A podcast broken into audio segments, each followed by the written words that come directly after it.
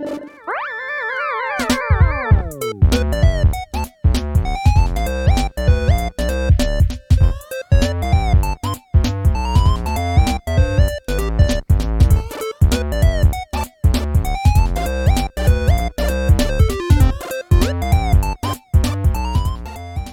Bienvenidos al podcast de Fixter Geek, donde hablamos de tecnología, desarrollo web y también de cómo convertirte en un desarrollador web consciente de su carrera profesional.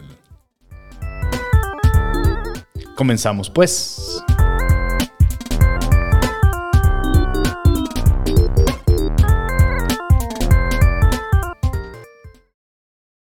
Me has escuchado decir anteriormente que ser consciente de la carrera que tienes o que estás formando es importante. Toda esta temporada del podcast tiene esa misma intención. Pero, ¿qué significa realmente ser consciente de tu carrera profesional? Lo que realmente significa es que tomes decisiones. Tómalas. No dejes que nadie las tome por ti. ¿Cuáles decisiones? La única decisión importante realmente es qué aprender. Decide tú qué aprender. Pero no decidas con lo que tienes a la vista. Antes de decidir qué aprender e invertir la inmensidad de tiempo que se requiere para que eso que quieres aprender se convierta en un skill, tómate el tiempo de revisar qué se puede aprender, cuáles son sus ventajas, qué problema resuelve y qué tan amplio es el problema. Lo siguiente en tu investigación es asegurarte de que si te vas a especializar en esto que vas a aprender, valga la pena. Es decir, una vez que estés seguro de que has encontrado aquello en lo que te vas a especializar, es momento de aprender a decir que no a todo lo demás y decir que sí a todo lo nuevo sobre lo que elegiste. Ser especialista en todo lo nuevo al respecto. Todo lo relacionado con aquello que has escogido. Es bueno. Significa estar al día y entender los beneficios del cambio y la mejora. Si en este momento tú ya has comenzado a aprender en público, entonces tendrás a la mano cierto feedback por parte de tu audiencia que te deja saber si lo que estás escogiendo tiene tracción o no, o si es importante también para otros miembros de la comunidad. Claro que debes estar lista para cambiar de idea.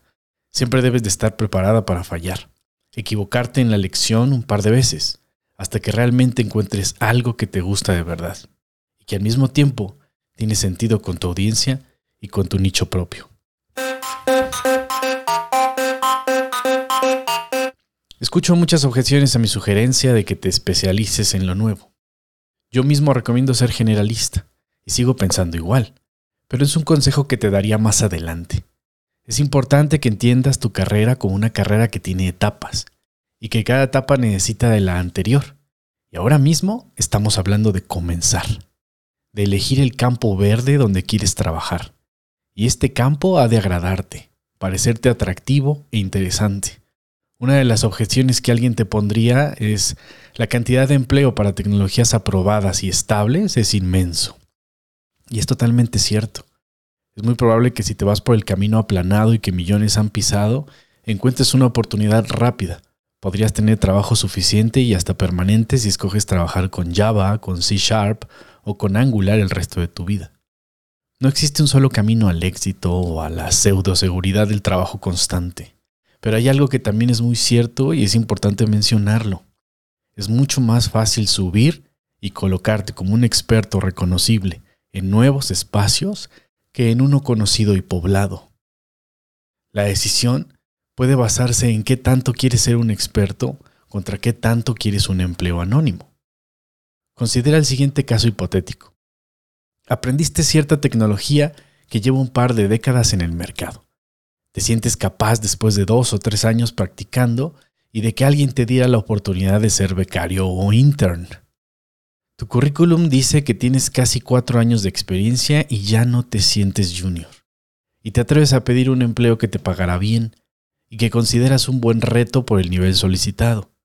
Tienes una gran entrevista técnica y le has caído bien al reclutador y hasta al manager que te ha entrevistado, pero no te dan el empleo pues alguien con 15 años de experiencia ha aplicado también a la vacante. Y aunque es un tipo no tan agradable, no importa, pues su experiencia vale más que la tuya. Te decepcionas y sigues aplicando para puestos junior que te pagan el mínimo. No te queda más que esperar a crear más experiencia. Ahora pensemos en el caso hipotético de que has aprendido una herramienta nueva que está ganando terreno. Estás aprendiendo una herramienta que tiene una explosión de popularidad en el mercado. La comunidad comienza a hablar de los beneficios, comienzas a hacerlo tú también en algunas presentaciones que añades a tus redes y tu portafolio. No hay mucha información sobre cómo usar la herramienta correctamente, cuáles son las mejores opciones. Incluso hay espacio para crear herramientas complementarias por tu cuenta. Hay pocos expertos y te has convertido en uno de ellos. Encuentras una vacante de una startup que busca un experto con experiencia en esta herramienta. Tú has comenzado temprano con ella y tienes uno o dos años de experiencia. Y no se puede tener más por lo joven que es esta tecnología.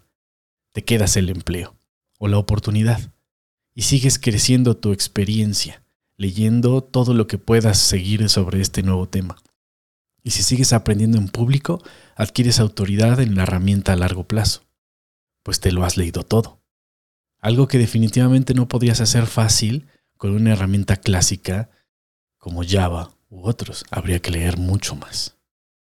A diferencia del primer caso, en el segundo caso hipotético no tienes que competir contra expertos con 15 o más años de experiencia. Al contrario, expertos que puedan competir por la vacante estarán desactualizados en comparación contigo. No pierdas de vista que estoy hablando de aplicar tus nuevos conocimientos de lo nuevo para conseguir un empleo, porque es la forma más común que un developer encuentra para obtener dinero y crearse una carrera laboral. No estoy hablando en esta ocasión de las muchas más oportunidades que puedes encontrar al vender servicios productizados, consultoría y hasta creación de assets digitales con estos conocimientos frescos que tienes en lo nuevo. Pero en futuros episodios de este podcast prometo hablarte de las otras muchas cosas que puedes crear si lo tuyo es ser un creador. Por ahora, sigamos con conseguirte un empleo lucrativo.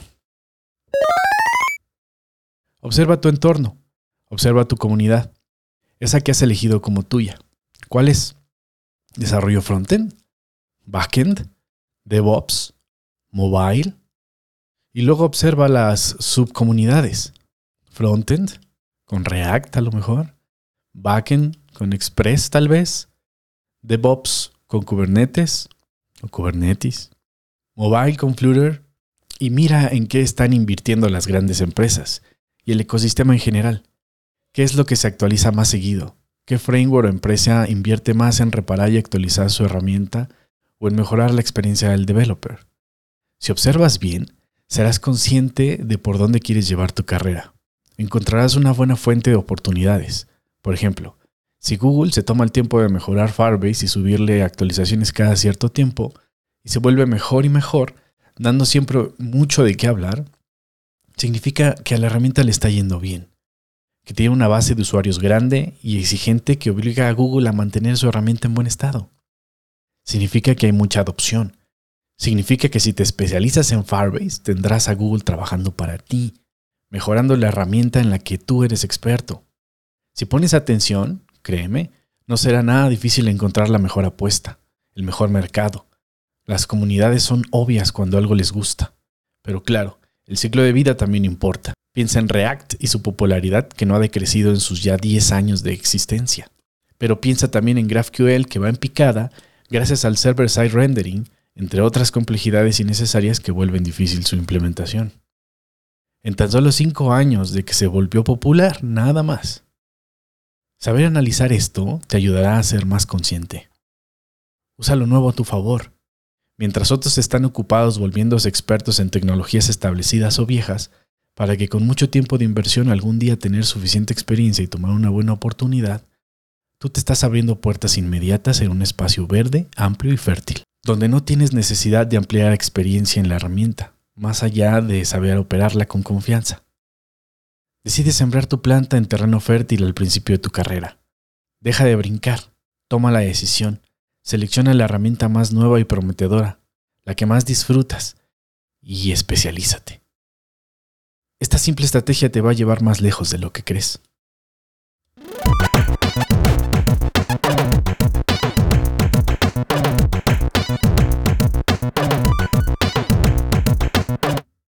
Tengo que advertirte también sobre la mala ejecución de esta estrategia. En medio del proceso de escoger esa herramienta nueva y que parece buena apuesta, se corre el riesgo de andar saltando sin rumbo, de pasar de herramienta A a B, a C, a D, e invertir una cantidad significativa de tiempo para luego descubrir que no era para ti. Esto me pasó con Astro, por ejemplo, que aunque es una herramienta con mucho hype actualmente y que es bonito desarrollar con ella, no es precisamente la herramienta para mí, porque está pensada para un uso muy específico y su falta de versatilidad con el renderizado me hizo mirar hacia una herramienta que puede hacer lo mismo y mejor, que es Remix. Por tanto, mi inversión de tiempo ahí la convertí en un par de assets en YouTube y nada más. Fue momento para mí de decir gracias, no gracias a esta pequeña distracción y seguir con aquellas herramientas en las que puedo apostar a largo plazo. Imagino mis elecciones como una escalera, en la que cada peldaño es una nueva herramienta o pattern que me lleva a la siguiente, de tal forma que con el tiempo llego más alto, más lejos, y no solo estoy cambiando de camino, voy en la misma dirección, hacia arriba.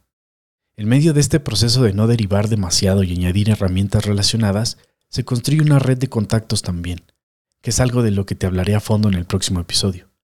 Crear relaciones duraderas y a largo plazo te será muy benéfico para construirte una reputación de experto. Además de añadir autoridad no solo proyectada hacia tu red de profesionales, también hacia tu audiencia.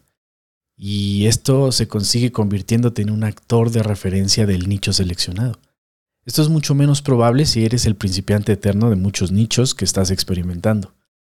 No dejes de hacerlo, claro, pero no tardes en apostar fuertemente en el nicho que más te gusta para que con el tiempo no solo mejores, también seas reconocible. Recuerda lo siguiente, este juego se gana apostando por el conocimiento acumulado en muchas herramientas relacionadas a largo plazo.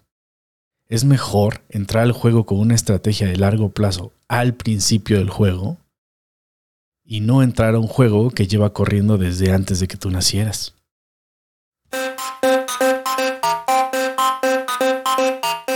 Tómate el tiempo también de leer los datos y a ver más allá de ellos.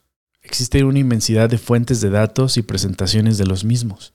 Por ejemplo, las encuestas anuales y públicas que nos ofrecen NPM, GitHub, Hacker News, Twitter, Stack Overflow o el propio State of JavaScript.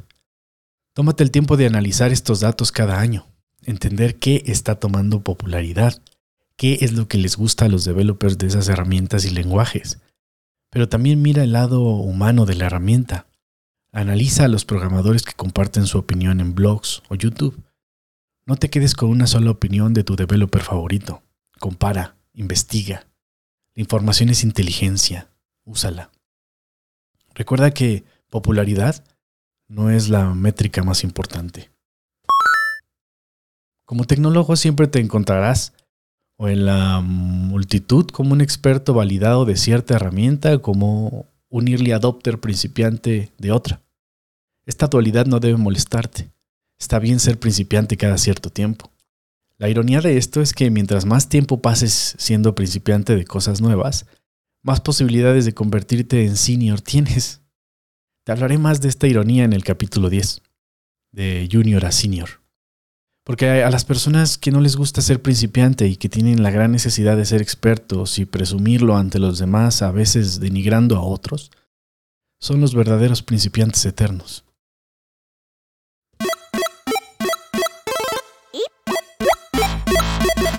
Una de las estrategias para mantenerme aprendiendo todo el año, además de solo buscar la papa, ha sido apartar un día entero para mi investigación. Puede no ser un día entero, puede ser un par de horas a la semana. Pero lo que yo he buscado hacer, ahora que tengo la libertad de organizar todo mi tiempo, es alejarme de la estructuración de ocho horas al día. ¿De qué me sirve tener libertad para organizar mi tiempo si solo voy a copiar la estructura que en primer lugar me hizo renunciar a un empleo? Así que de la misma manera que investigo herramientas nuevas, también investigo nuevas formas de organizarme. De tal forma que pueda alcanzar mayor productividad con menos esfuerzo. Prometo también hablarte más de organización y productividad en capítulos futuros. Rayos, creo que estoy haciendo demasiadas promesas hoy. Aprovecha para seguir el podcast y suscribirte a mi lista de correo para que no te pierdas todo lo que viene.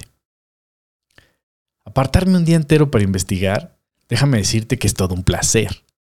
Vagar sin rumbo fijo en una investigación es muy placentero y te deseo que lo puedas experimentar.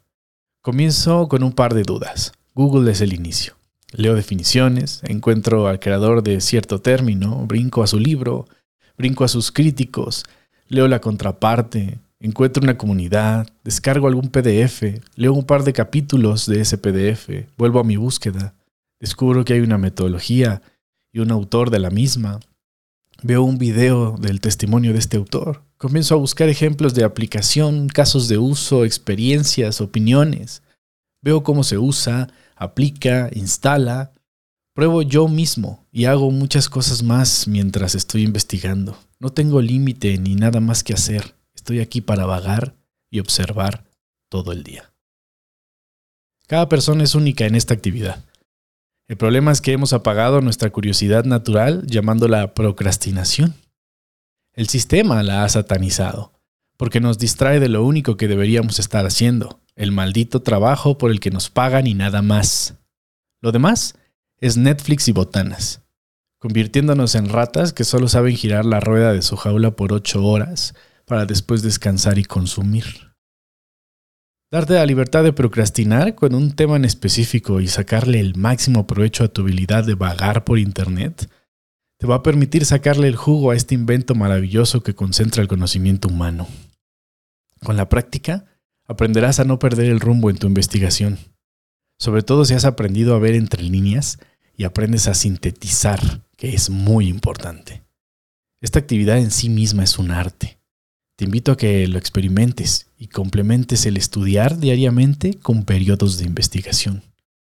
Exponerte a lo nuevo y lo que pasa en la comunidad es importante para mantenerte tomando buenas decisiones sobre lo que vas a aprender. No sigas una recomendación, Haz tu investigación. Compara todas las recomendaciones y toma por ti mismo tu propia decisión. No dejes que nadie la tome por ti.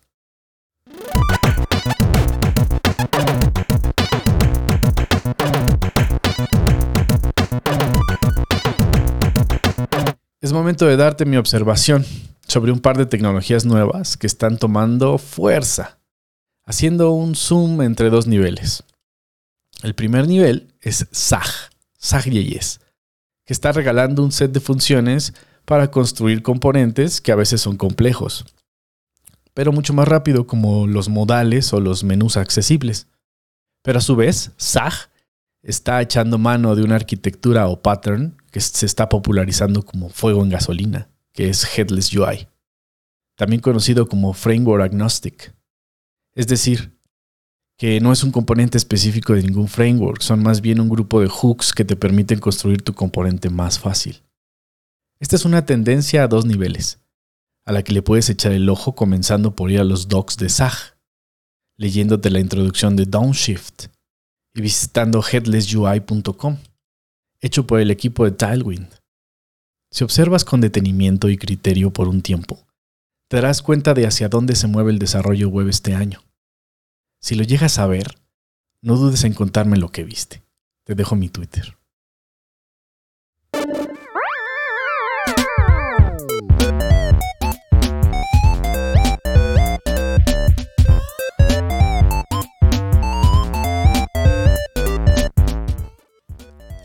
Y eso es todo por esta semana. Gracias por tu tiempo. Yo soy Héctor Bliss.